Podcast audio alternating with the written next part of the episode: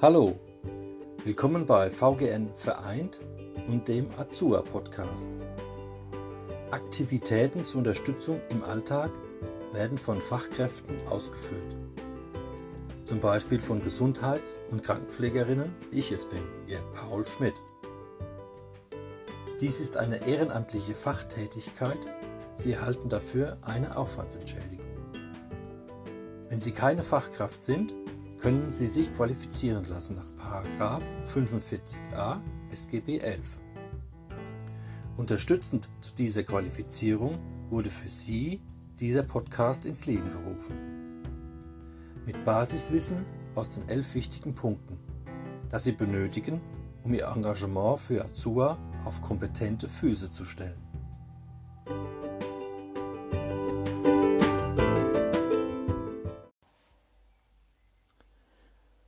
Hallo, hier ist wieder Ihr Paul Schmidt, diesmal mit Punkt 7. Methoden der Betreuung Pflegebedürftiger bei Einzelbetreuung und bei Betreuung in Gruppen. Dieser Punkt läuft bei uns unter Modul 2 Alltagsbegleitung. Was sind Methoden? Und da habe ich eine schöne Übersetzung gefunden und die lautet Wege zum Ziel. Was ist denn nun das Ziel bei Betreuung Pflegebedürftiger? Aus dem Schulungskonzept zur Erbringung von Leistungen gemäß 45 SGB 11 vom Bayerischen Staatsministerium für Gesundheit und Pflege steht Lernziele. Die Helfenden begleiten und betreuen pflegebedürftige Menschen, wobei sie deren individuellen Gewohnheiten und Vorlieben berücksichtigen. Mit Helfenden ist gemeint ehrenamtliche und nicht ehrenamtliche Leistungserbringerinnen und Leistungserbringer gemäß 45a SGB 11, also wir. Wir erkennen also den bestehenden Hilfe- und Unterstützungsbedarf der zu betreuenden Personen. Je nach vorhandenen Ressourcen leiten wir zur Ausübung von Alltagsverrichtungen an oder übernehmen diese für die pflegebedürftigen Personen. Auf der Grundlage unseres Basiswissens über wesentliche Krankheitsbilder sowie der pflegerischen Versorgung tragen wir zu einer bedürfnisorientierten Tagesgestaltung bei.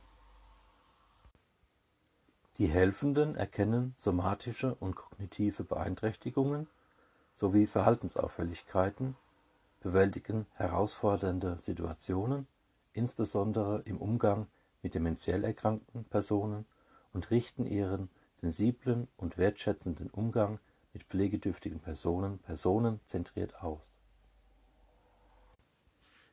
In lebensbedrohlichen Situationen reagieren die Helfenden adäquat.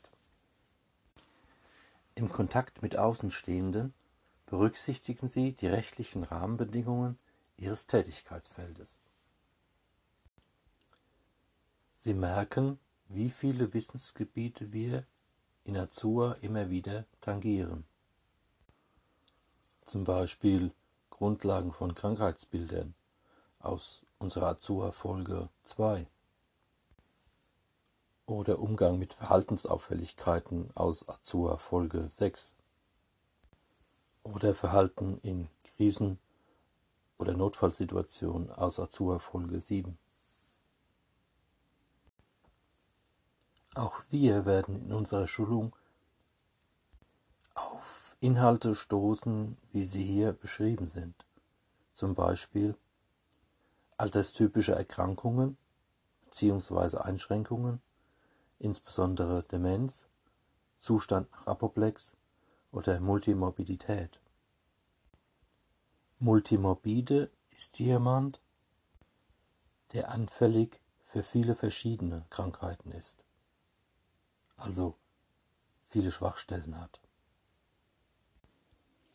Wir werden über Grundlagen der pflegerischen Versorgung sprechen, wie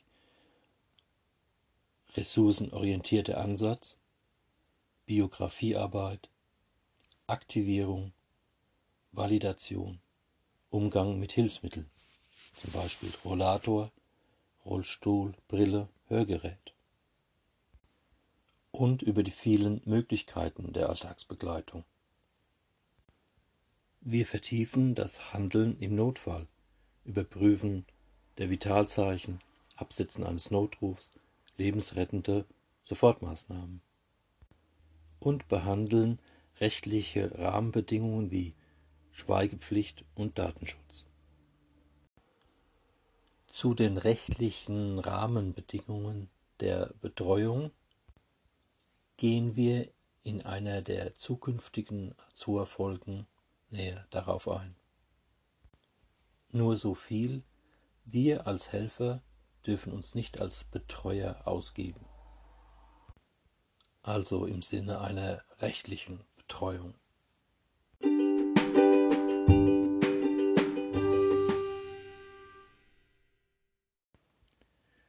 In der Broschüre Engagiert, betreut vom Land Berlin wurden Erfahrungsberichte von Nutzerinnen und Nutzern von Azua abgedruckt. Aus diesen Berichten möchte ich Ihnen ein paar Auszüge vorlesen. Meine Schwiegermutter hat eine fortgeschrittene Demenz, lebt aber noch allein in ihrer Wohnung. Ihr einziger Sohn, mein Mann, ist schon verstorben. So trage ich nun als Schwiegertochter die alleinige Verantwortung und kümmere mich um alles. So unterstützt zum Beispiel ein Pflegedienst meine Schwiegermutter bei der Einnahme der Medikamente und schaut dabei kurz nach ihr. Viel wichtiger aber ist der soziale Kontakt, den meine Schwiegermutter durch die Besuche der ehrenamtlichen Helferin erfährt. Die ehrenamtliche Frau H.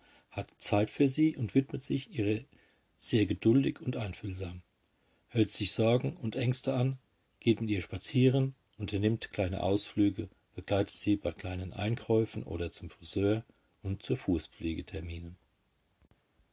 Eine Orientierung auf der Straße hat meine Schwiegermutter nicht mehr. Ohne Begleitung wäre sie hilflos und würde sich nicht mehr zurechtfinden. Die Ehrenamtliche besucht meine Schwiegermutter fünfmal in der Woche. Es ist ein sehr vertrautes Verhältnis entstanden. So kann meine Schwiegermutter in ihrer vertrauten Umgebung wohnen bleiben und wird liebevoll und mit ausreichend Zeit betreut. Die Tochter einer demenzkranken Mutter berichtet, Aufgrund der immer weiter ausgeprägten Altersdemenz meiner Mutter ist es wichtig, dass sie persönliche Zuwendung bekommt und ihr Menschen Zeit widmen, damit sie den Anschluss an normale Tagesabläufe nicht gänzlich verliert. Meine Mutter freut sich immer sehr, wenn sie zu den Gruppentreffen gehen kann und dort noch andere Menschen zur Unterhaltung trifft. Auch der Erhalt von Sozialverhalten wird durch diese Art der Betreuung gestärkt. Es geht ihr danach immer besser und sie spricht dann auch mehr und deutlicher. In einem weiteren Bericht von einem Ehepaar lautet es Frau A pflegt ihren an Demenz erkrankten Ehemann seit mehreren Jahren zu Hause. Sie ist durch die Pflege ihres Mannes einer hohen Belastung ausgesetzt. Wenn sie zum Beispiel nur mal kurz etwas einkaufen gehen möchte, ist das mit ihrem Mann sehr schwierig. Herr A. packte dann nämlich den Einkaufswagen mit lauter Dingen voll, die sie eigentlich nicht brauchen, und lässt sich nur schwer davon abbringen. Deswegen ist Frau A. sehr dankbar, wenn die ehrenamtliche Helferin Frau G. zu ihnen nach Hause kommt und ihren Mann betreut. Frau A kann dann in dieser Zeit in Ruhe zum Einkaufen gehen, zum Friseur oder zum Arzt.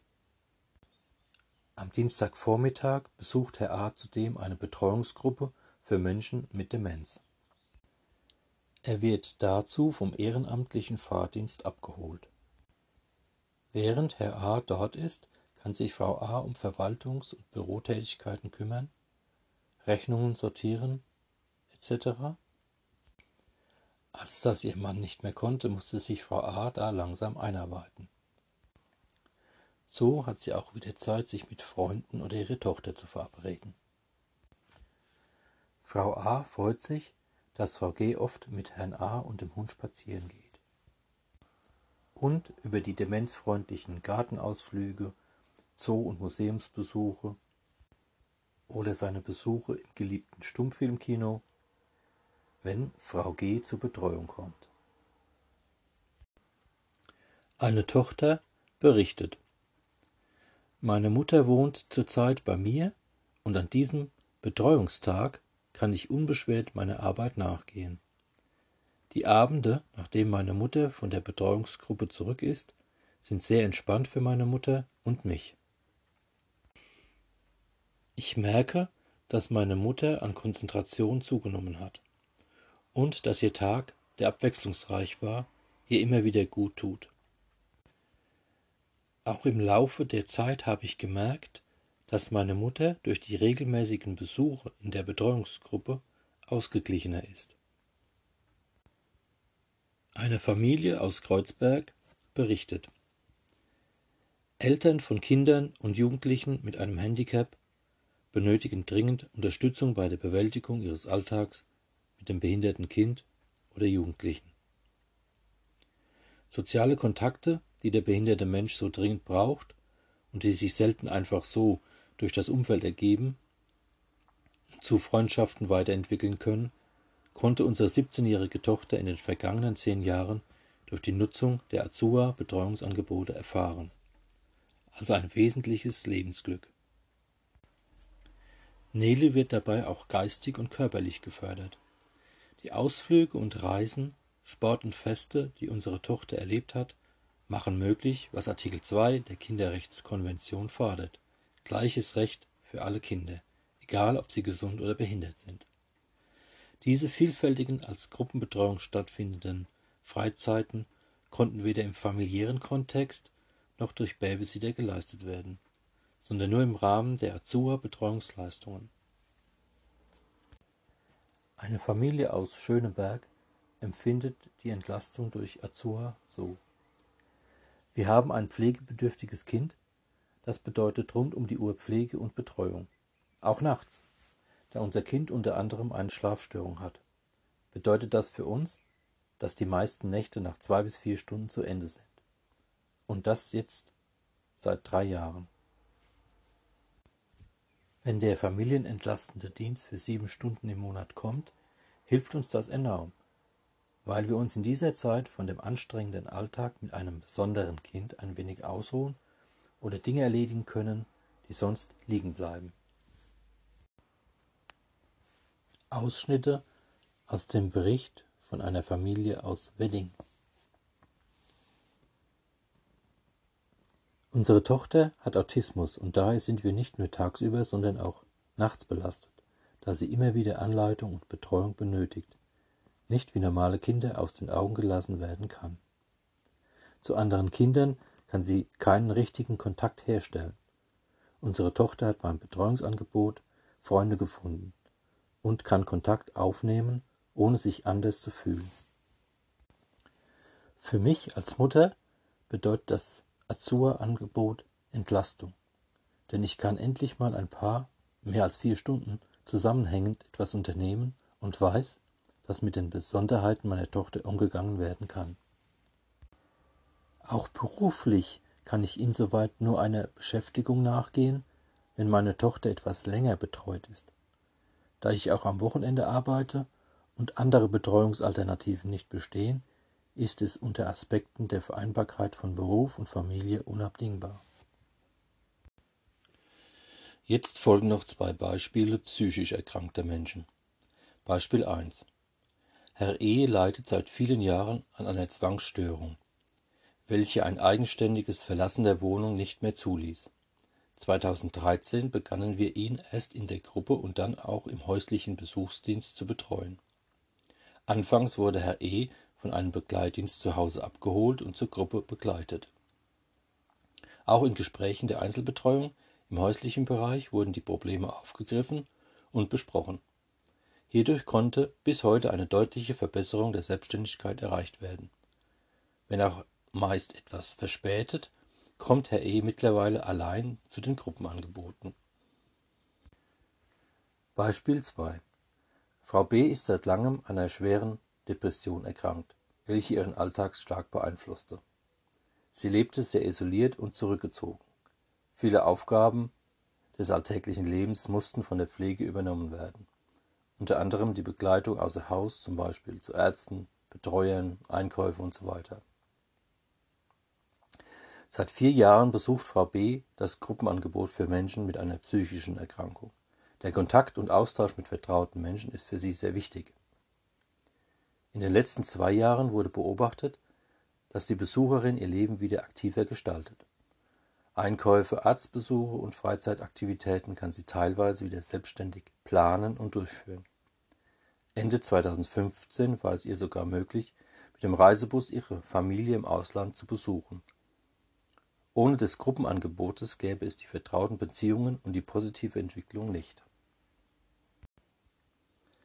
Wie ihr seht, geht es in Azua in allen Belangen um das große Thema Betreuung. Und diese Betreuung wird in verschiedenen Formen angeboten. Zum Beispiel durch Betreuungsgruppen, darunter auch solche in ambulant betreuten Wohngemeinschaften. Einzelbetreuung zur stundenweise Entlastung pflegender Angehöriger im häuslichen Bereich, Tagesbetreuung in Kleingruppen oder als Einzelbetreuung durch Helferinnen und Helfer, betreute Reisen und Unternehmungen, Alltagsentlastung durch individuelle Hilfen, Mobilitätshilfen, Entlastung bei der Haushaltsführung.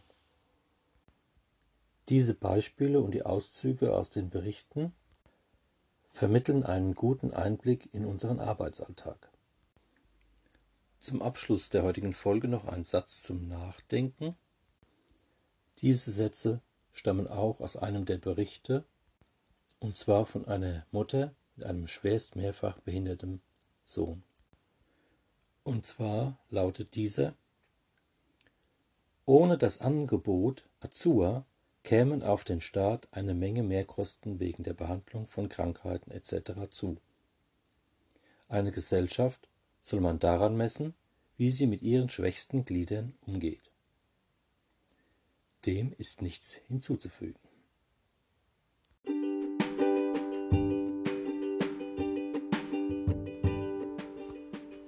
Ich bedanke mich für Ihre Aufmerksamkeit hier beim Azur Podcast von VGN Vereint und freue mich, wenn Sie bei einer unserer nächsten Folgen wieder mit dabei sind. Bis dahin, Ihr Paul Schmidt.